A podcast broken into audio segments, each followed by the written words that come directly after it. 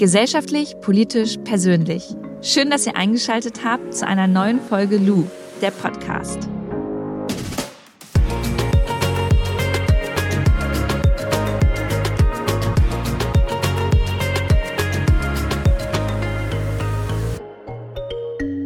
Bevor wir in die heutige Podcast-Folge einsteigen, gibt's einmal ganz kurz Werbung und zwar für Coro.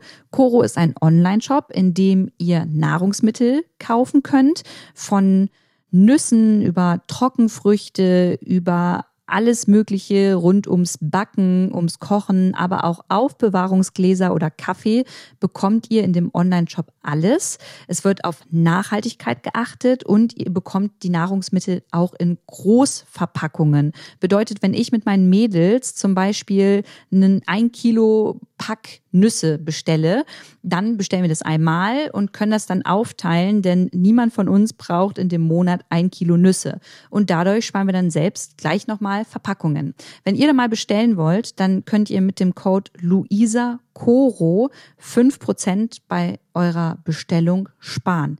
Ich habe euch den Code nochmal in die Show Notes gehauen und auch nochmal die Website. Und jetzt geht's los mit der Podcast-Folge.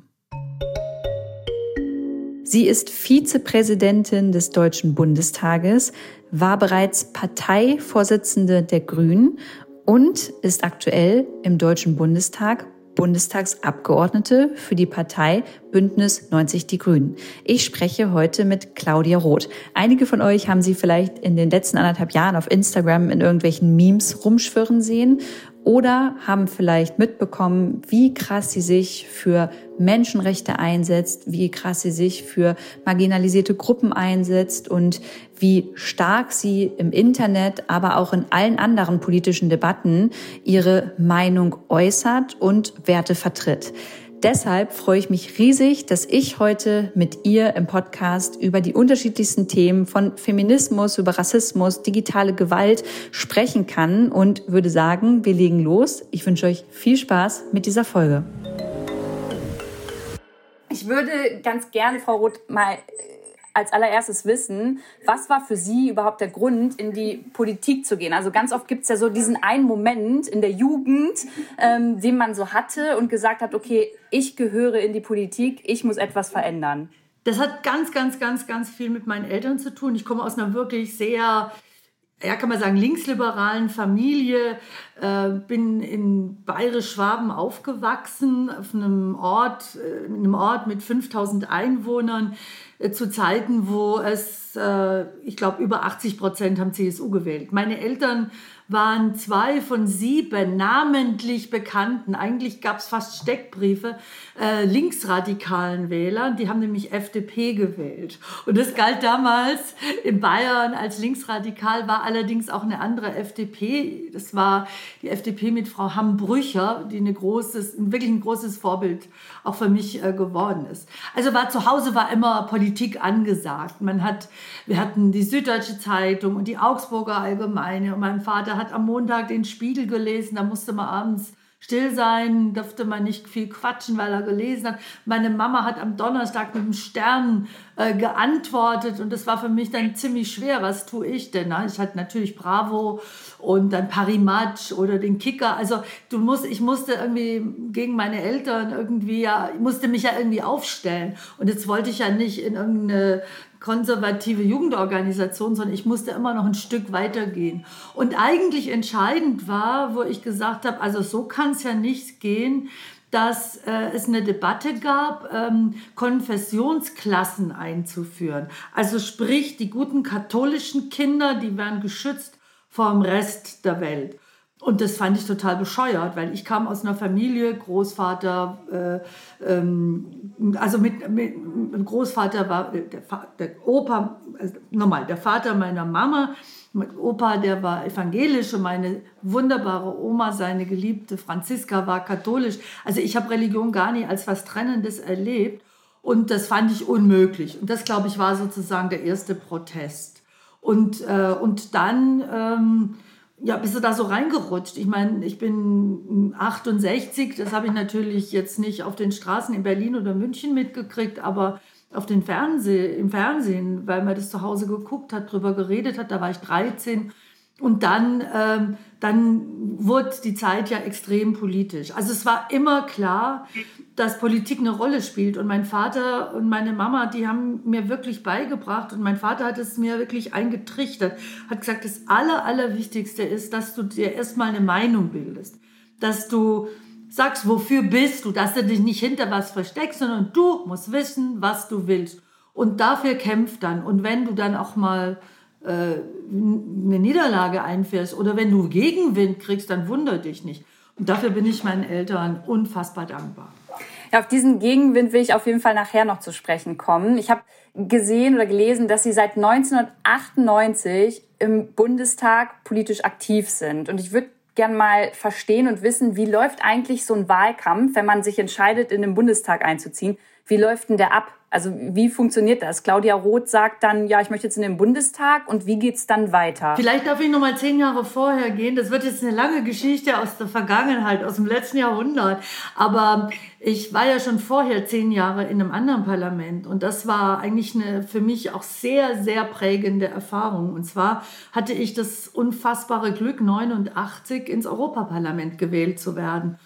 Und äh, die Geschichte war die, ich bin 85 Pressesprecherin geworden der ersten Deu äh, grünen Bundestagsfraktion und kam ja aus, äh, habe ja vorher in Schleswig-Holstein an der dänischen Grenze in Fresenhagen mit Tonsteine Scherben gelebt und war viel mit denen unterwegs auf Tour und dann nach vier Jahren im Deutschen Bundestag bei der Grünen Fraktion habe ich gesagt, ich muss wieder raus, ich muss auf Tour gehen, ich muss selber auch mal meine eigenen Ideen vertreten. Und dann hat ein guter Freund, der damalige Fraktionsvorsitzende, der Christian Schmidt, gesagt, dann überlegen wir mal, wo du hin musst, damit du wieder auf Tour gehen kannst. Und dann hat er gesagt, dann müssen wir schauen, dass du fürs Europaparlament kandidierst. Und tatsächlich, das hat äh, funktioniert. Ich war auf Listenplatz drei und habe dann äh, fast zehn Jahre im Europaparlament Europa eben erlebt. Europa in der Zeit, das kann man sich heute fast, kann man sich leider gar nicht mehr so vorstellen, aber da war eine unglaublich proeuropäische Stimmung. Da wäre man nie auf die Idee gekommen, dass ein Land, eine Mehrheit in einem Land sagt, wir wollen da wieder raus. Oder dass solche Orbans unterwegs sind in Europa. Und äh, das, ich habe sehr, sehr, sehr viel gelernt über, was der Wert dieses Europas ist. Ähm, ich habe übrigens auch gelernt, wie deutsch ich eigentlich bin und wie deutsch geprägt ich bin. Also das war sozusagen eine ganz, ganz, ganz wichtige Zeit in meinem Leben. Und dann haben aber meine Eltern, meine Familie, meine Freundinnen, Freundinnen, auch die Grünen in Deutschland oder in Bayern haben gesagt, Mensch, Claudia, komm doch auch mal nicht nur Weihnachten und Ostern nach Hause, hat meine Familie gesagt, sondern krieg auch mal Alltag mit, krieg auch mal mit, was in unserem, also in deinem Umfeld los ist. Und meine Grünen in Bayern haben gesagt, so eine wie dich könnte man gut gebrauchen, komm doch nach Bayern. Und dann war das Angebot in Augsburg, dass der Kreisverband in Augsburg, die Grünen, gesagt haben, ich soll mich da präsentieren, vorstellen. Und dann haben sie mich gewählt und dann wurde ich praktisch auf die bayerische Liste gewählt. Und dann ging es um Wahlkampf. Also das Prozedere ist schon, du musst gewählt werden, du musst dich präsentieren, du musst Vertrauen finden in deinem Kreisverband. Dann musst du dich im Landesverband vorstellen. Und da hatte ich auch also es war wohl eine gute Rede, denke ich mir. Bin auf jeden Fall gleich auf Platz 3 gekommen. Und dann war ziemlich klar, bei 5 Prozent, äh, wenn wir die 5 Prozent Hürde kriegen, dann bin ich im Bundestag. Ja, und dann Wahlkampf, ähm, dann äh, geht's los. Dann wird überlegt, wie sehen Plakate aus. Dann wird eine Wahlkampfrede erarbeitet. Jetzt ist es ja viel anders in der Zwischenzeit. Jetzt gibt's äh, viel mehr an Material drumherum aber du versuchst dich darzustellen, es wird, wird eine Tournee gemacht, äh, wird geplant, Auftritte werden gemacht, du triffst Leute, du gehst in Unternehmen. Das war, das war vor Jahren oder vor Jahrzehnten schon noch anders. Also ehrlich gesagt, da war das schon noch äh, zum Teil Spießrute. Also da war der Gegenwind äh, gegen die Grünen äh, noch ein ganz anderer. Es gab zwar auch Nazis und äh, böse Menschen, wenn ich das mal sagen darf, aber das ist heute ganz, ganz anders und viel schlimmer geworden. Seit 1998 sind Sie ja dann im Bundestag. Was mich natürlich am allermeisten interessiert, Sie sind ja schon mega lange dabei. Sie sind ja quasi der Dumbledore äh, aus, aus Hogwarts. Ähm, was hat sich oder wie hat sich der politische Ton und die Stimmung seit damals verändert? also wir haben ja als Grüne tatsächlich immer schon erlebt, so eine heftigen, heftige Stimmung gegen uns. Aber, und ehrlich gesagt, Frauen in der Politik kriegen immer noch andere Anwürfe ab. Also entweder sie werden nicht ernst genommen äh, oder es wird behauptet, du bist sowieso nur eine Quotenfrau bei den Grünen. Also was ja immer dann äh, unterstellt, äh, gäbe es die Quote nicht, gäbe es die Quote nicht, würdest du sowieso gar keine Chance haben. Also diese, diese Häme gegenüber der Quote ist wirklich ganz schlimm oder gegen, der, gegen, den, gegen die Quotenfrauen. Aber es hat sich total verändert mit dem äh, massiven Auftreten von Pegida. Das muss man wirklich sagen, so 2014, 2015 mit Herrn eine Aussagen von Lutz Bachmann, das ist der Vorsitzende oder Sprecher oder wie er sich nennen will, Führer von, in Anführungszeichen, äh, der Pegida, der gesagt hat, dieses grüne Ökopack gehört vernichtet und die erste, die standrechtlich erschossen werden muss, ist Claudia Roth. Ist die Roth, nicht Claudia Roth, ist die Roth. Was hat denn das mit Ihnen gemacht, als Sie das gehört haben? Ja, erstmal ehrlich gesagt, ein paar Tage habe ich es gar nicht mitgekriegt. Ich bin dann von Freunden darauf angesprochen worden und dann habe mir gedacht, naja, das ist so ein rechter Spinner, habe irgendwie das, glaube ich, sehr unterschätzt, äh, welche Wirkung das hat. Und dann ging es einfach los mit AfD, die systematisch sich ähm, Personen raussuchen und die dann zu ihren Lieblingsfeindbildern erklären. Und dann wird mit den übelsten Waffen in Anführungszeichen losgeschossen. Und ähm, äh, das macht natürlich etwas mit einem. Ich kann nachher, wenn Sie mögen, oder kann ich mal ein paar Sachen auswählen. Ähm, ich meine, auf der einen Seite, ehrlich gesagt, ähm, ist es natürlich fast eine Ehre und eine Bestätigung, wenn du die Hauptfeindin der AfD bist.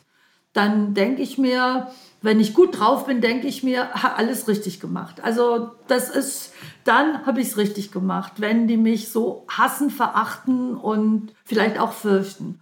Und auf der anderen Seite braucht man natürlich auch einen Schutz, du brauchst Unterstützung, du brauchst Freundinnen, Freunde, du brauchst äh, ein Umfeld, das dich auffängt, denn diese Fantasien, diese Gewaltfantasien, die treffen dich natürlich im Innersten. Da bleibt ja, das bleibt ja nicht an. Ich habe ja keinen Panzer um mich rum, sondern, sondern das, das verletzt dich und du denkst dir dann, meine Güte, warum?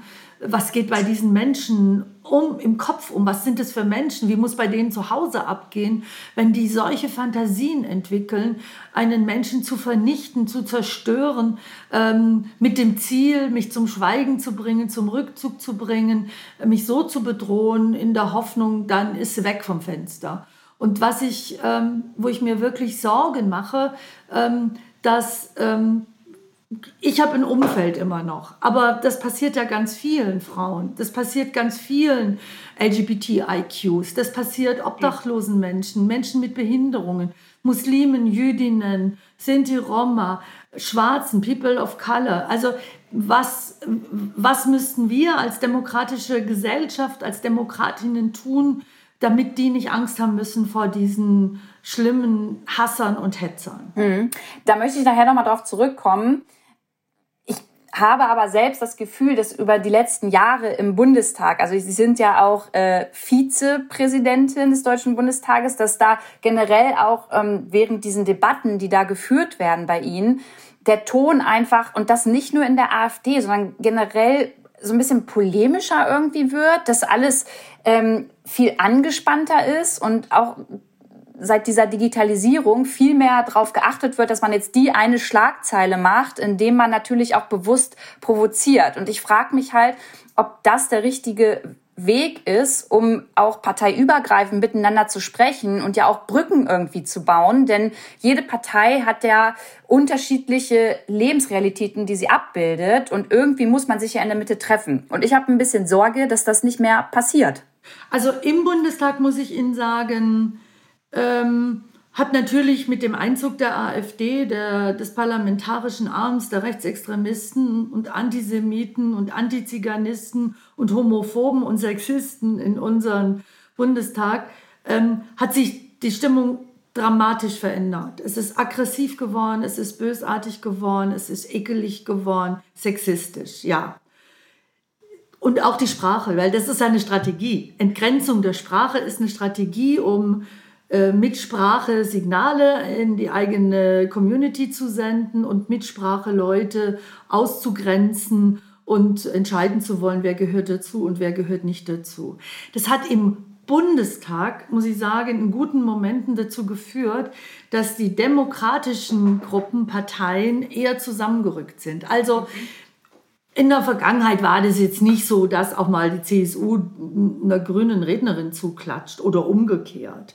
Aber das habe ich jetzt erlebt, dass es angefangen hat, es könnte noch viel, viel mehr sein und müsste mehr sein, dass die Demokratinnen ähm, das Gemeinsame entdecken bei allen Unterschieden, die es natürlich äh, noch gibt. Was ganz anderes, was Sie sagen, ist diese politische, diese, diese, dieser Raum, ich weiß gar nicht, das ist wie so eine Bubble, diese, diese Gehetztheit, diese Aufgeheiztheit und Gehetztheit, dieses, ja, ich brauche jetzt die Schlagzeile, ich muss jetzt was raushauen, ich muss jetzt ähm, über die Agenturen laufen, ich muss, ich muss, ich muss, ich muss. Und ich finde, ähm, es ist in der Zwischenzeit ein Stress ähm, äh, in dieser Twitter-Blase entstanden, wo ich mir denke, meine Fresse, Entschuldigung, wenn ich das so sage, geht mal wieder auf den Wochenmarkt oder geht mal an ein Flussbeet und äh, oder geht mal Plastik sammeln im Wasser, was sie auch machen. Ähm, also geht mal, kommt mal runter, kommt mal raus, geht mal wieder raus in die richtige Welt und hört auf, euch im Minutentakt die Sachen um die Ohren zu hauen. Weil, wenn das Demokratinnen und Demokraten auch mitmachen, dann verwischt sich das alles so. Und dann ist es ein unglaublicher Schaden für die politische Kultur. Es wird hält Caroline Imke hält eine Rede auf dem Grünen Parteitag virtuell. Eine wahnsinnig kluge Frau, eine unfassbar kluge Frau, die eine sehr kluge Analyse versucht. Und da wird was rausgegriffen von Bild, Zeitung, Springer. Herr Ziemiak von der CDU steigt ein, natürlich Frau, Frau Glöckner steigt ein. Ähm, von der FDP steigen sie ein und fangen an zu verhetzen. Und plötzlich wird aus einer der aufrechtesten und mutigsten Demokratinnen, ähm, äh, Frau Imke, wird eine Antisemitin. Das ist absurd. Und dann bist du stundenlang damit beschäftigt, mit Menschen wie Igor Levit, mit Max Czolek, mit ganz, ganz vielen jüdischen Gemeinden, mit Charlotte Knobloch, dem wieder was entgegenzusetzen. Da frage ich mich, haben wir nicht andere Sachen zu tun? Und Richtig. ist das nicht eine Gefahr wirklich für die politische Kultur in unserem Land? Das, das sehe ich auch so. Da möchte ich später nochmal drauf, äh, drauf zurückkommen. Ich habe ja gerade erwähnt, dass Sie Vizepräsidentin halt des Deutschen Bundestages sind. Deswegen nehmen Sie ja auch alles, was da eigentlich an politischen Debatten stattfindet, nochmal ganz anders wahr. Vielleicht können Sie den ZuhörerInnen ganz kurz mal erklären, was als Vizepräsidentin Ihre Aufgabe ist. Also die aller, allerwichtigste Aufgabe und die mir, ähm, da fühle ich mich wirklich geehrt, ist, dass ich als Vizepräsidentin und Mitglied des Präsidiums des Deutschen Bundestages die Herzkammer unserer Demokratie repräsentieren darf. Also ehrlich gesagt, in einer Zeit, wo es so viel Demokratiefeinde gibt und Verfassungsverächter gibt, bei uns und überall auf der Welt, wird mir sehr viel deutlicher und hoffe vielen wird deutlicher, was der Bundestag eigentlich ist und was die Abgeordneten sind. Wir sind Entsandte, wir sind Delegierte von jedem und von jeder, die uns dahin gewählt haben. Und wir repräsentieren die Idee einer Demokratie und ich mit meiner Biografie, die wirklich ein bisschen unüblich ist, wenn ich mir die anderen so anschaue, ähm, repräsentiere auch eine Diversität in unserer Gesellschaft. Da wir sind nicht so homogen, wir sind nicht alle im grauen Schneiderkostümchen da unterwegs oder in einem schlecht sitzenden Anzug, die Männer, sondern es ist divers, das ist vielfältig. Und äh, das repräsentieren zu dürfen, diese Demokratie, die wir jeden Tag verteidigen und ausbauen und beschützen müssen. Das ist die größte und wichtigste Aufgabe. Überall draußen, äh, bei Veranstaltungen, wenn ich Reden halte oder so. Und im Bundestag geht es natürlich darum, dass das Präsidium sozusagen das Management der Debatten macht, dass wir die Sitzungen leiten und wir wechseln uns in der Regel alle zwei Stunden ab. Ähm, wir haben die Sitzungsleitung, wir wir können äh, Ordnungsrufe ausrufen. Wir müssen schauen, dass der Laden zusammenhält, dass die, dass die Debatten ordnungsgemäß laufen, dass die Abstimmungen richtig sind, dass niemand beleidigt wird. Und das ist wirklich eine richtig schwierige Aufgabe geworden. Ehrlich gesagt, vor die AfD eingezogen ist, war das ein bisschen so wie rosarote, ja, war man in so einer rosaroten Welt. Es war mhm. freundlich, ja, der eine hat auch mal ein bisschen harte Worte. Der Linke gegen den CSUler und äh, der CSUler gegen die Grünen und was weiß ich. Also da gab es schon auch so, äh, also ja, Provokationen oder so. Aber jetzt ist ganz anders. Und das ist wichtig, dieses Management. Äh, wir entscheiden über Reisen von Abgeordneten. Wir entscheiden über Ausstellungen, die stattfinden. Es gibt Kommissionen. Ich bin zum Beispiel verantwortlich für die Rechte und Pflichten der Mitarbeiter und Mitarbeiterinnen der Abgeordneten und das sind ein paar tausend ähm, über deren Verträge und also ist, das, Sie müssen sich vorstellen, der Bundestag, das sind ein paar tausend Menschen, die da arbeiten. Das sind, das ist die Verwaltung mit um die 3000 MitarbeiterInnen. Das sind die Abgeordneten MitarbeiterInnen. Das sind 709 Abgeordnete. Das ist Presse, die ganz oft da ist. Das sind Gäste, die kommen. Das ist ein riesengroßer Apparat und den mit zu, mit, ja, zu leiten und zu schauen, dass er nach außen auch eine Bindewirkung hat in die Gesellschaft rein, das ist sozusagen die Aufgabe. Und sind jetzt ähm, in, diesem, in diesem Kollektiv an Menschen, die dafür verantwortlich sind, aus jeder Partei auch äh, Menschen dabei? Weil wenn ich das jetzt so höre, dann würde ich denken, ja, okay, Claudia Roth ist jetzt Vizepräsidentin, die kümmert sich darum und ist nur von den Grünen. Wäre das jetzt fair den anderen Parteien gegenüber? Also ich bin als Vizepräsidentin nicht die Grüne. Also ich bleibe immer die Claudia Roth. Und jeder weiß, dass ich eine Grüne bin. So, aber ich darf natürlich das Amt, wenn ich jetzt präsidiere, darf ich nicht sagen, oh, jetzt kommt Louis Amtsberg oder mein lieber Freund Konsti äh, äh, von Nords. Und die sind so klasse, den lasse ich jetzt einfach, die lasse ich jetzt einfach viel länger reden als die anderen. Oder also ich muss absolut objektiv sein, sonst habe ich schon verloren. Also ich, ich verstecke nicht meine Herkunft und ich sage, wenn ich nicht präsidiere, äh, natürlich als Grüne meine Meinung und kämpfe meine Positionen und ich kann auch Reden halten als Grüne. Aber als Vizepräsidentin muss ich das Interesse des Hauses vertreten. So. In unserer Geschäftsordnung steht, dass grundsätzlich jede Fraktion eine Vizepräsidentin, Vizepräsidenten haben kann. Aber es reicht nicht aus, dass die grüne Fraktion, bei der ich mich dann beworben habe, und die dann darüber debattiert und die dann abstimmt, ob sie mich wählt, als, also ob sie mich benennt und da, also wählt, um mich zu benennen, das reicht nicht aus, sondern dann kommt eine sehr, sehr hohe Hürde. Dann muss nämlich der Präsident oder die, die Präsidentin oder die Vizepräsidentin von der Mehrheit der Abgeordneten gewählt werden. Und das ist die sogenannte Kanzler- oder Kanzlerinnenmehrheit. Das heißt, es reicht nicht eine grüne Fraktion oder eine linke oder eine AfD-Fraktion, sondern die Mehrheit des Bundestags muss dir das Vertrauen aussprechen. Das ist wichtig und da sind auch einige schon gescheitert. In dieser Legislatur sind die Kandidaten und Kandidatinnen der AfD gescheitert. Die haben eben nicht genügend Stimmen gekriegt, weil es offensichtlich bei den, bei den Abgeordneten nicht genügend Vertrauen gab, dass die genau diese Funktion äh, im Sinne der Herzkammer der Demokratie erfüllen können. Und das ist absolut demokratisch. Und wenn die AfD behauptet, es sei undemokratisch, ihnen würde das zustehen, dann stimmt das nicht. Solange sie nicht die nötige Mehrheit bekommen, steht es ihnen nicht zu. Und es haben auch andere Kandidaten diese Mehrheit nicht bekommen. Ein Kandidat der Linken, Herr Biski, hat mehrere Male die Mehrheit nicht bekommen und war dann eben nicht Vizepräsident. Also, du brauchst die Mehrheit des Hauses. Und das sind im Moment über 350, sind 359 Stimmen. Gab es mal eine Situation, Sie als Vizepräsidentin gerade äh, on Tour und äh, am Arbeiten, wo Sie jemanden im Bundestag das Mikro abschalten mussten oder wo Sie jetzt rückblickend sagen, alter Kreisverwalter, das war wirklich eine Situation, die vergesse ich nicht mehr? Da gab es äh, sogar mehrere Situationen. Also als sich ein, also ich habe äh, präsidiert und äh, vor mir steht ein AfDler und plustert sich unfassbar auf. Also es war wirklich so ein Mann, der hat sich so richtig, wie wenn man sich so wirklich aufbläht und dann wusste ich schon, jetzt holt er, es, also jetzt, jetzt kommt gleich was, jetzt haut er gleich einen raus, dreht sich dann von seinem Körper äh, um in Richtung Stuhl, wo, wo, wenn sie da ist, die Kanzlerin sitzt und schreit raus, wer keine Eier hat, darf nicht regieren.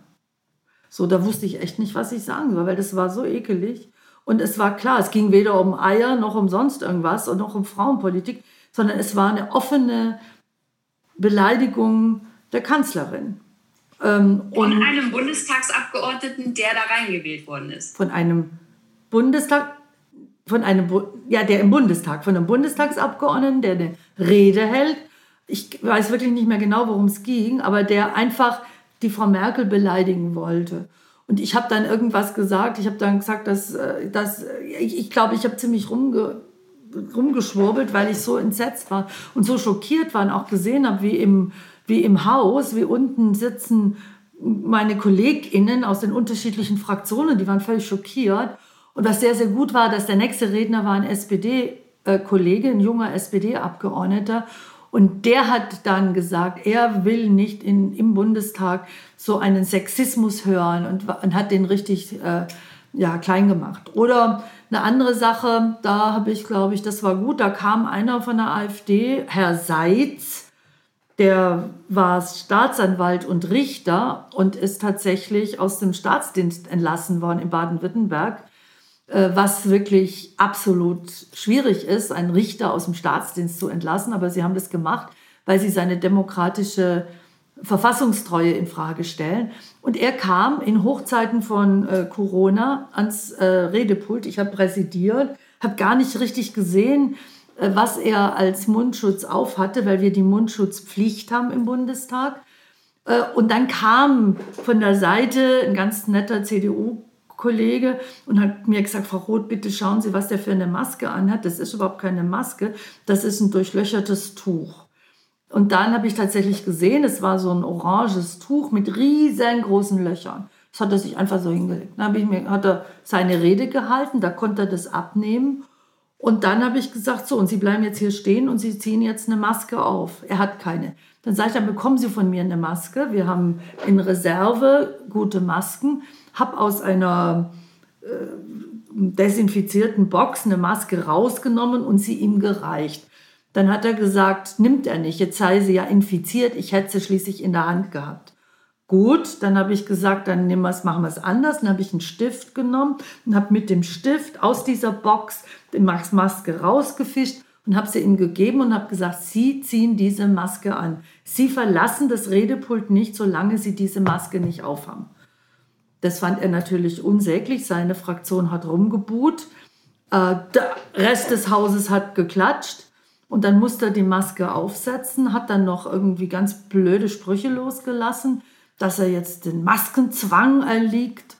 Und dann habe ich gesagt, wenn er jetzt noch weiter redet, kriegt er einen Ordnungsruf und ein Ordnungsgeld. Dann muss er zu seinem Platz zurück. Das Irre ist, dass dieser Mann sich Covid infiziert hat und eine Woche im Krankenhaus im Schwarzwald auf Leben und Tod lag und die Ärzte für sein Leben gekämpft haben, er überlebt hat, hinterher dann aber erklärt hat, dass es Covid nicht gibt.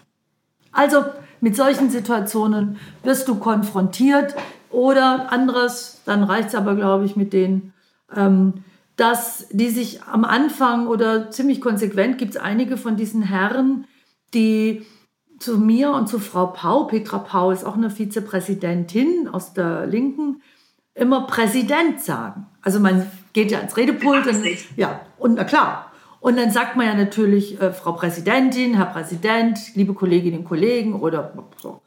Und Präsident. Und dann habe ich mir halt angewöhnt zu sagen in. Also Präsidentin.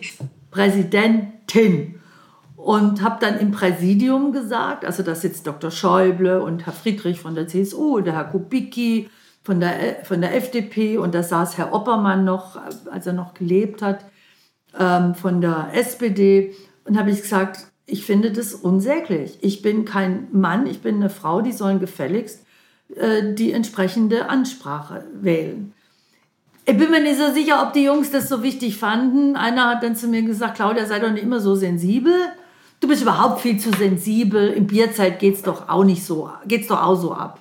Ich habe mir dann erlaubt zu sagen, dass im Bierzelt, erstens ist der Bundestag kein Bierzelt und zweitens würde ich mich im Bierzelt genauso äh, einbringen und aufregen. Und dann haben die Jungs aber doch äh, verstanden, dass das auch eine Strategie ist.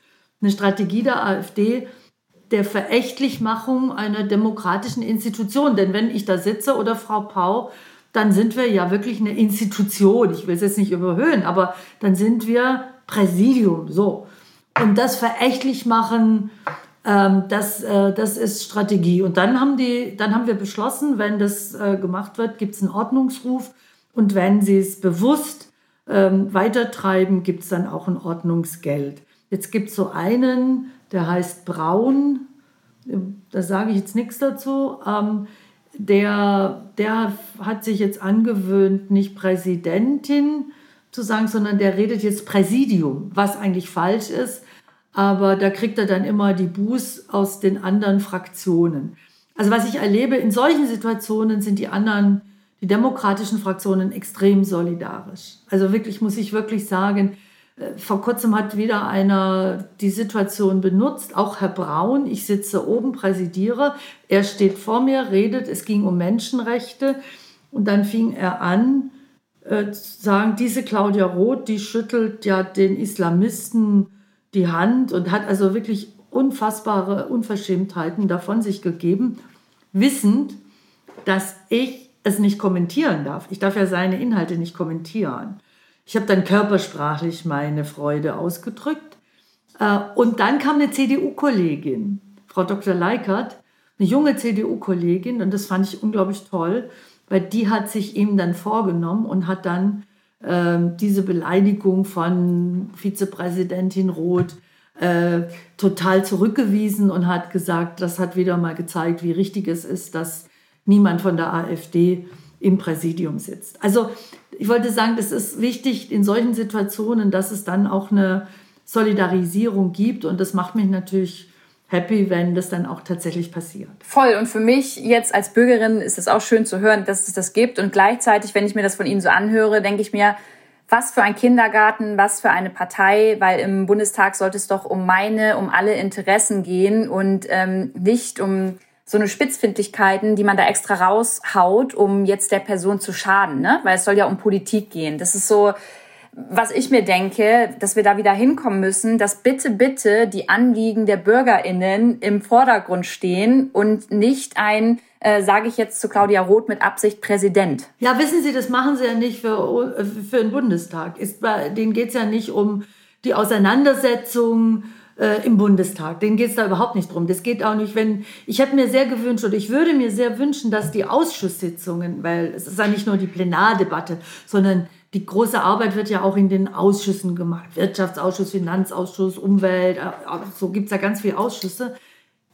Da können sie, da können sie, die, da können sie die AfDler aber wirklich mit der Lupe suchen, weil da bringen die sich nicht ein, da tun sie nichts, weil die ist ja nicht öffentlich. Aber im Bundestag da haben die ihre, äh, ihre Abteilung, ihre Social Media Abteilung und jede Rede und jede Provokation und jedes Claudia Roth anpumpen wird in unmittelbarer Zeitnähe dann sofort ins Internet gestellt. Also die produzieren, die benutzen tatsächlich äh, das Redepult, den Bundestag, ihre Auswürfe, ihre Provokationen als Mittel, um ihre, um ihre Community zu bedienen. Und die haben, äh, das muss man einfach mal sagen, da waren die anderen äh, Fraktionen viel, viel, viel, viel weiter hinterher. Was Social Media angeht, ist die AfD Lichtjahre, Lichtjahre voraus. Ich glaube, wir Grünen sind dann ziemlich, also sind dann auf Platz zwei oder so. Auch auf TikTok übrigens, Frau Roth. Auch auf TikTok dieses Jahr sieht man einfach, dass die AfD da wieder ganz weit vorne ist. Ja, die sind da ganz, ganz vorne und haben sehr, sehr viele MitarbeiterInnen eingestellt, die genau das tun. Und das haben in der Zwischenzeit aber die anderen alle verstanden. Und wir versuchen natürlich immer abzuwägen. Ne? Gehe ich jetzt auf eine Provokation ein, damit dann wird deren Filmchen noch geht hypt noch mehr, lässt man es irgendwie äh, cool beiseite. Es ist äh, immer schwierig, was ist die richtige, tatsächlich die richtige Strategie. Sie haben gerade äh, erwähnt, Claudia Roth anpumpen. Und ich weiß, dass Sie ziemlich viel Hate im Internet halt ausgesetzt sind. Und ich glaube mich daran zu erinnern, bitte korrigieren Sie mich, vielleicht war das auch eine andere Politikerin, haben Sie mal Menschen besucht, die Sie äh, beleidigt haben, oder war das Renate Künast? Ja, das ist Renate Künast, das mache ich nicht. Das, das packe ich nicht. Also Renate hat das gemacht, ja. Ähm, ich bin gefragt worden, ob ich es machen will, ob ich auch Entschuldigungen annehme. Äh, mache ich nicht. Weil äh, das ist ein so bodenloser Hass und eine so bodenlose Verachtung. Und ich will nicht äh, mir das antun, ich will denen aber auch nicht die Genugtuung gebe, geben, dass ich bei denen auftauche. Und deswegen mache ich das nicht. Renate hat andere Motive, ähm, die hat es gemacht, ähm, ich mache es nicht. Sie und ich, wir sind beide eigentlich fast jeden Tag digitaler Gewalt ausgesetzt. Und ich habe für mich das Gefühl, dass in der Politik noch nicht genug passiert, um zu verstehen, dass uns das die nächsten Jahre noch um die Ohren fliegen kann und auch der mentalen Gesundheit von jungen Menschen, die auch dieser digitalen Gewalt jeden Tag ausgesetzt sind. Wo sagen Sie denn, muss die Politik und muss auch Ihre Partei noch mehr tun, damit junge Menschen, damit generell Frauen, marginalisierte Gruppen, damit eigentlich alle Menschen, die von digitaler Gewalt betroffen sind im Internet, sich sicher fühlen, wenn sie ihre Meinung sagen? Also erstens ist das Internet, sind die sozialen Netzwerke natürlich nicht menschenrechtsfreie, bürgerrechtsfreie Räume.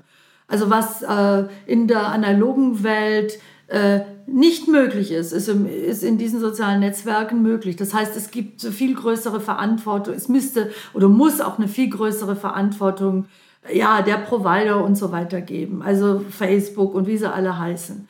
Äh, so fängt es schon mal an. Und das, äh, die bisherigen äh, gesetzlichen Rahmen äh, reichen aus meiner Sicht nicht aus. Zweitens, wenn ich mich dagegen wehren will, also ich kann nur, ich kann nur sagen, wehrt euch, wehrt euch dagegen. Und am Anfang habe ich gedacht, ach, das lohnt sich doch gar nicht, bringt doch gar nichts.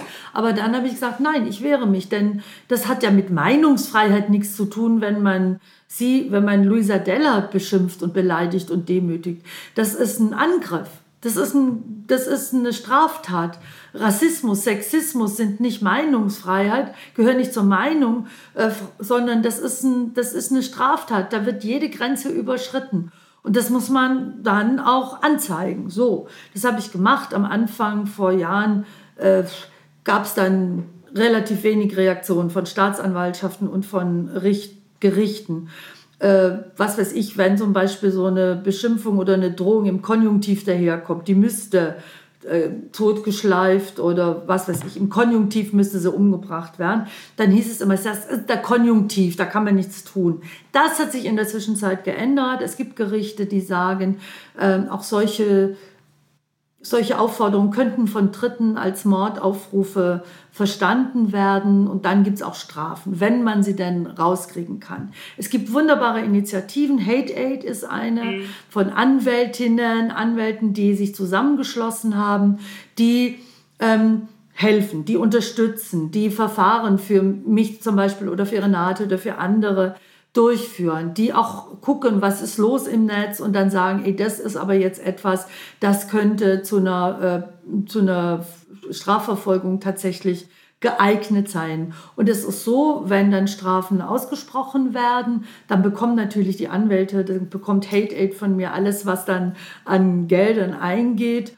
Ähm, das hilft mir total. Das ist eine wunderbare Unterstützung.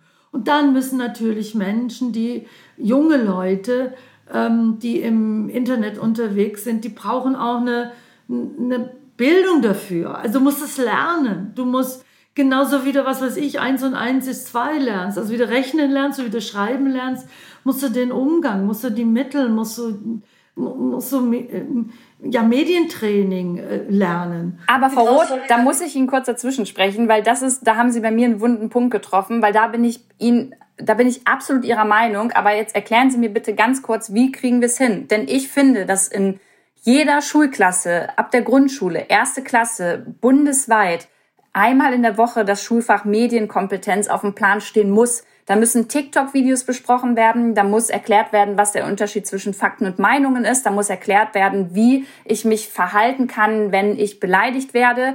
Und das, das findet halt nicht statt. Und ich habe das Gefühl, dass auch in der Politik das jetzt immer noch in so einer Schublade liegt und wir uns denken, ja, warten wir halt noch ein bisschen. Aber gerade Kids, die kriegen einfach ein ganz falsches Bild von von Frauen, von Sex, von, von überhaupt Menschen mit auf dem Weg, wenn man das nicht schon in der Schule bespricht. Und ich sehe da wirklich rot. Ich habe kleine Geschwister und ich denke mir, warum passiert da nichts? Da haben Sie sehr recht und das sieht man, wie weit wir hinterher sind. Ich meine, das fängt ja damit an, dass es ganz viele Lehrer, Lehrerinnen gibt, die überhaupt keinen Computer haben. Ich meine, und da hat, also in der Pandemie ist es ja, man redet immer von diesem Brennglas, das stimmt. Da ist so viel klar geworden. Da ist so viel klar geworden. Und es ist immer noch nicht so, dass jedes Kind, jedes Kind, äh, tatsächlich einen Laptop hat, ein iPad hat oder einen Computer hat, dass es in den Schulen äh, diese Ausstattung gibt. Ich meine, äh, es gibt auch nicht überall Internet. Äh, es gibt ja auch äh, die kompletten, du bist ja abgehängt. Es ist wirklich irre. Und es müsste sozusagen die Grundausstattung. Die Grundausstattung, Lernmittelfreiheit, so fängt schon mal an. Äh, nicht nur Bücher, sondern die technische Ausstattung. Und zwar für jedes Kind. Und wir haben jetzt gesehen, dass, oder wir leben in einem Land, wo jedes fünfte Kind in Deutschland, in diesem reichen Land, arm ist, in Armut lebt. Jedes fünfte Kind, 20 Prozent der Kinder dass wir gesehen haben, wie zum Beispiel diese soziale Spaltung von sozial benachteiligten Kindern sich weiter verschärft hat, dass Kinder, die ja aus äh, Familien kommen, wo, wo es einfach eine ganz andere Ausstattung gibt, wo die Eltern äh, umgehen können mit diesen Technologien, jetzt auch nicht so abgehängt worden sind oder überhaupt nicht abgehängt worden sind in der Covid-Zeit, sondern auch zu Hause eine Unterstützung hatten. Das ist wahnsinnig wichtig. Und ich würde nicht nur sagen, einmal die Woche, sondern eigentlich müsste man Art jeden Tag, oh, das ist ein Kummerkasten oder das ein, das, äh, dass man drüber reden kann. Denn äh, was Sie sagen, höre ich. ich gestern Abend haben wir so einen Feminist Fight Club gemacht. Ähm, da waren auch junge Frauen, sehr junge Frauen dabei, die dann genau davon äh, sprechen, was sie jeden Tag erleben als junge Frau. Was das dann für eine Folge hat. Das, was im Netz über sie reinbricht, dass sie anfangen zu überlegen, ja, was ziehe ich mir an? Wie gehe ich auf die Straße? Ähm, kann ich überhaupt auf die Straße gehen, nachdem sie gemobbt worden sind wegen ihres Aussehens? Ähm, dass, dass die Scham plötzlich auf sie ein, ein, einfällt. Die Scham über sich selber, über ihren Körper, wenn man sie die ganze Zeit beschimpft, gemobbt und sonst irgendwas hat. Und ich glaube, wir sind Lichtjahre hinterher und es muss wirklich, es müsste jeden Tag diese Bestärkung passieren. Aber ehrlich gesagt, ähm, ich weiß es jetzt nicht genau, vielleicht wissen Sie es besser, aber ich bin mir gar nicht sicher, ob das in der Lehrer-Lehrerinnen-Ausbildung vorgesehen ist, ob die überhaupt äh, das mitbekommen, ob das überhaupt Pflicht ist, äh, dass man auch so geschult wird. Und dass es dann zum Grundprinzip wird, dass Eltern äh, bei Elternabenden man nicht irgendwie erzählt, das Kind hat irgendwas, was weiß ich, gemacht oder so. Oder dass die Elternabende wieder spannender werden, dass man die Eltern mit einbezieht, dass es gemeinsame runde Tische gibt, dass es also, dass es Schutzräume gibt. Und äh, das hat mich gestern Abend ja. wirklich erschrocken, dass es war eine ganz eine tolle junge Frau, die jetzt auch für den Bundestag kandidiert. Wenn die sagt, dass sie sich erwischt, dass sie bei knalliger Hitze überlegt, ziehe ich eine kurze Hose an oder wie gehe ich raus, tue ich mir das an, dass mir hinterhergepfiffen oder sonst irgendwas wird jetzt in der analogen Welt, dann stimmt was nicht, dann stimmt etwas nicht. Voll, Frau Roth. Jetzt, und Sie haben auch schon ganz richtig gesagt, also es liegt doch nicht in der Verantwortung der Lehrer und Lehrerinnen. Das möchte ich ja auch ganz klar sagen. Zumindest muss das im Studium schon mit angesprochen werden. Aber was tun wir beide denn jetzt? Was können Sie als Partei dafür tun? Weil es muss ja auch dann erstmal besprochen werden, dass das ein Schulfach ist. Ich kann sehr gerne weiterhin was über den Satz des Pythagoras lernen, aber der hilft mir nun mal nicht, wenn mein kleiner Bruder zum Beispiel ähm, ein ganz falsches Bild vom Feminismus bekommt, weil er sich jeden Tag irgendwie YouTube-Videos mit seinen Kumpels reinzieht, die einfach derbe daneben sind und die besprochen werden müssen. Das heißt, ähm, die Politik muss ja erstmal dafür sorgen, das Problem sichtbar zu machen und dann muss doch es irgendwie möglich sein auf Bundesebene, auch wenn es eigentlich Ländersache ist, dass wir sagen, hey, es ist so fucking wichtig, wir brauchen dieses Schulfach. Und dann muss man doch parallel mit allen anderen Sachen weitermachen, oder? Ja, also erstmal Ausstattung. Also dass wir Digitalisierung, wir brauchen eine wahnsinnige, wir brauchen eine wahnsinnig große ähm, Investition in eine moderne Infrastruktur. Das ist wirklich, wir sind Entwicklungsland, das gibt's überhaupt nicht. Wir sind so hinterher, das ist unfassbar. Und dann, äh, wie Sie sagen, äh, Schulfach, ja, also Ausstattung, dann Schulfach. Das müsste, da, das nehme ich wirklich sehr, sehr, sehr gerne mit. Das müsste in der, in der Kultusministerkonferenz als ein gemeinsames Ziel definiert werden. Äh, und es müsste auch eine, eine Bildungsministerin, Bildungsministerin müsste, könnte sowas als Zielvorgabe machen. So, dass, dass das ein Schulfach wird. Und dann finde ich, muss aber äh, wenn man sich mal anschaut, was wird eigentlich gelehrt in der Schule? Äh, wissen Kinder, was Menschenrechte sind? Was heißt, die Würde des Menschen ist unantastbar? Ich habe das zu Hause, meine Eltern haben mir das beigebracht. Meine Eltern, da haben wir über diesen Satz geredet, dass da nicht steht des Männlichen oder des Hetero oder so. Dass man in der Schule auch mal lernt, was ist ein Hetero? Warum ist es unsäglich zu sagen, du schwule Sau auf dem, auf dem Schulhof als eines der beliebtesten äh, Schimpfworte? Was machen eigentlich junge Menschen, die Angst haben in der Schule, dass jemand rauskriegt, dass sie schwul oder lesbisch sind oder dass sie so empfinden oder dass du ein Transmensch bist. Wir haben gestern mit Tessa Ganserer war dabei bei dem Feminist Fight Club und hat erzählt, was das mit einem selber macht. Also ähm, Bildung, Menschenbildung, äh, Bildung, was ist Diversität, was heißt es eigentlich, in einer bunten Gesellschaft zu leben? Was heißt es, dass Frauen und Männer äh, und alle die, die dazwischen sind, gleichberechtigt sind. Was ist Feminismus in der Tat? Ich meine, da müsste man aber dann auch im Bundestag sozusagen deutlichen Nachhilfeunterricht. Ja, auf jeden Fall, da sowieso. Aber dann, aber dann kommen wir ja darauf zurück, Frau Roth, dass wir uns einig sind, dass einfach an der Bildung und auch an dem Lehrplan gearbeitet werden muss. Also es wäre toll, wenn Sie das auf jeden Fall mal mitnehmen könnten. Vielleicht auch noch mal innerhalb Ihrer Partei, dass da noch mehr passiert. Und da bin ich auch beim Stichpunkt, weil wir haben nämlich gar nicht mehr so viel Zeit, sehe ich gerade, und haben schon so viele Themen besprochen und ich hätte noch so viel. Ich würde gerne ganz kurz noch mal auf Ihre Partei zu sprechen kommen, weil ich so jetzt gerade im Wahlkampf das Gefühl habe, dass Sie gar nicht als Partei so, was heißt angriffslustig, eher so ein bisschen lasch unterwegs sind als die anderen und gar nicht so reagieren. Und da würde mich mal interessieren, sprechen Sie das untereinander ab? Sehen Sie das auch so? Sehen Sie das anders? Und warum ist es so? Ähm, gar nicht so eine einfache Frage, aber es ist auch die Frage natürlich, was ist das richtige Mittel auf Angriffe, die unter der Gürtellinie sind, zu reagieren? Äh, wie gehst du mit eigenen Fehlern um? Wann sagst du, ja, ich habe Fehler gemacht? Das ist wichtig. Ich glaube, das ist total wichtig. Und ich glaube, das macht dich ja eher stärker. Also es wäre sicher ein, es wäre ein Fehler, Fehler wegzuschwurbeln.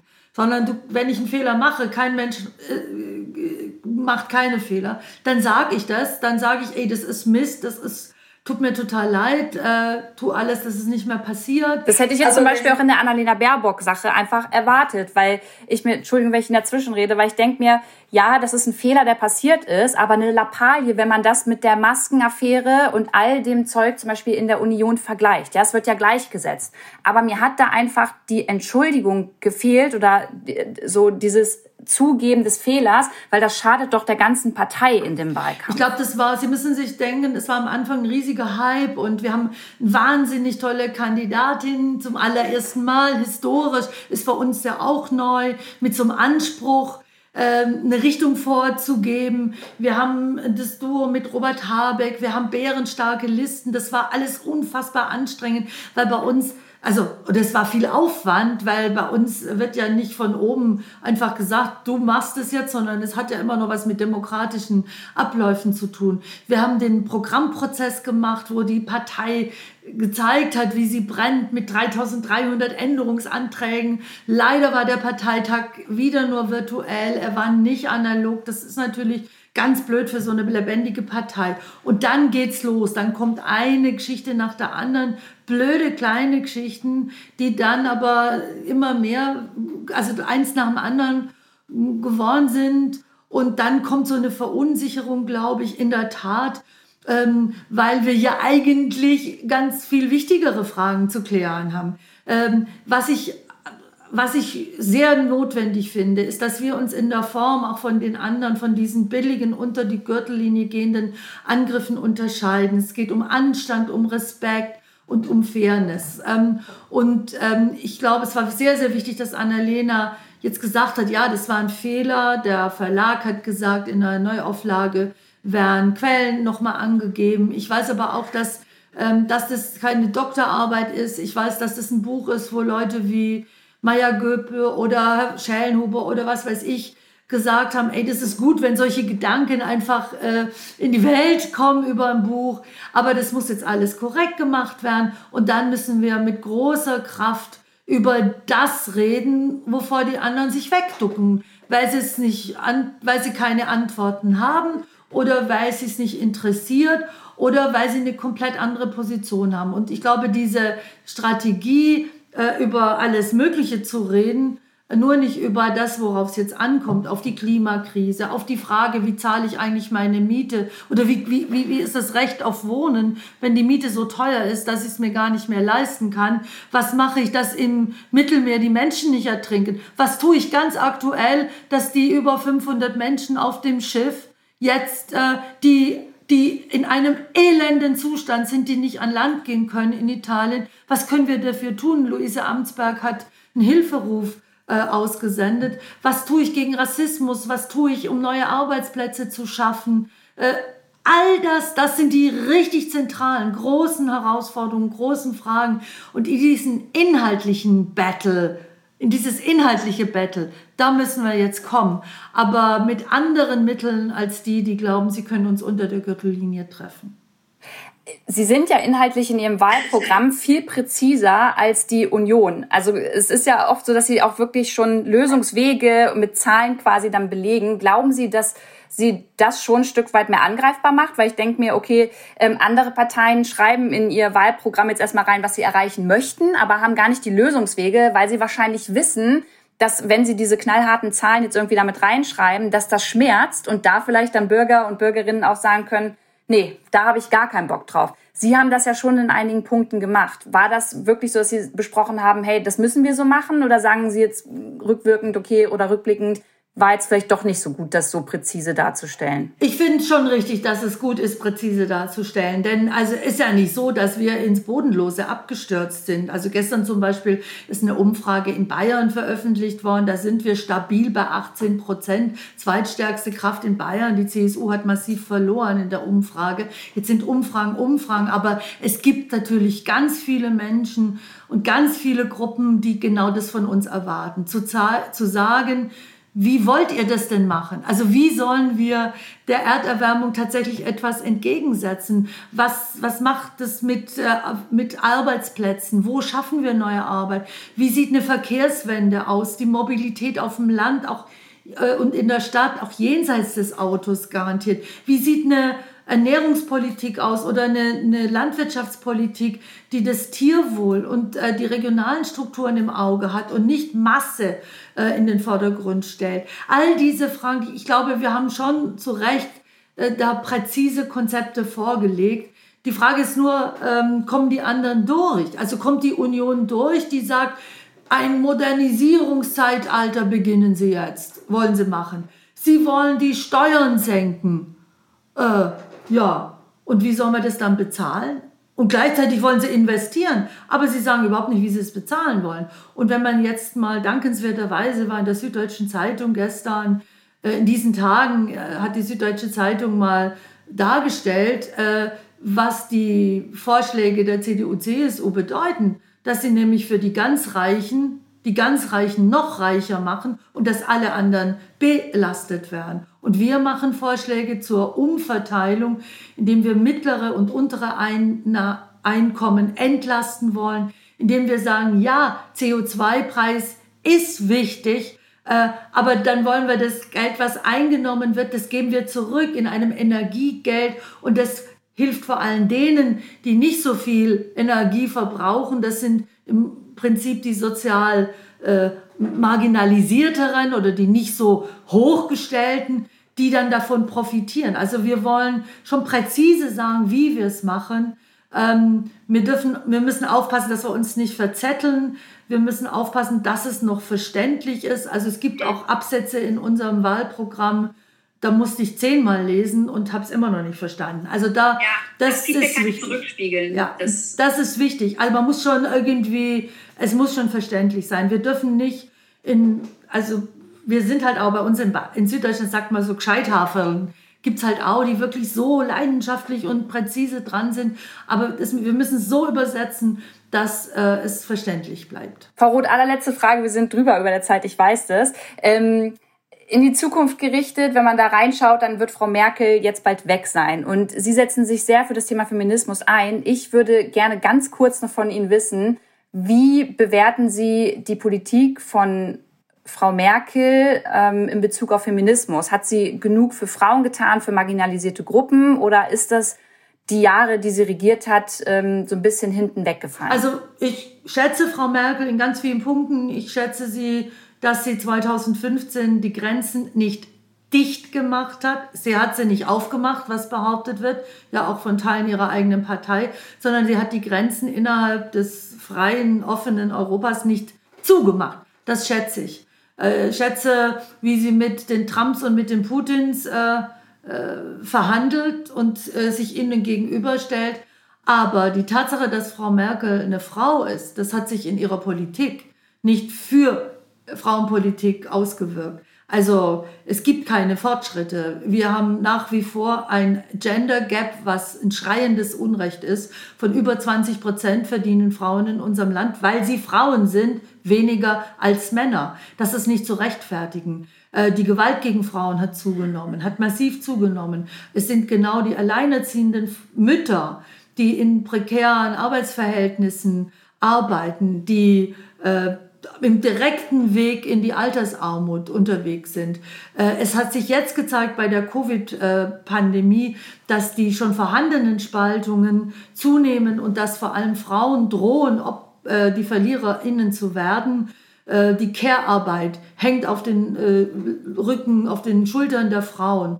Und Berufe, in denen vor allem die Frauen beschäftigt sind, ähm, vielleicht mit die wichtigsten in unserer Gesellschaft, weil die der Kids sind, die diesen Laden zusammenhalten.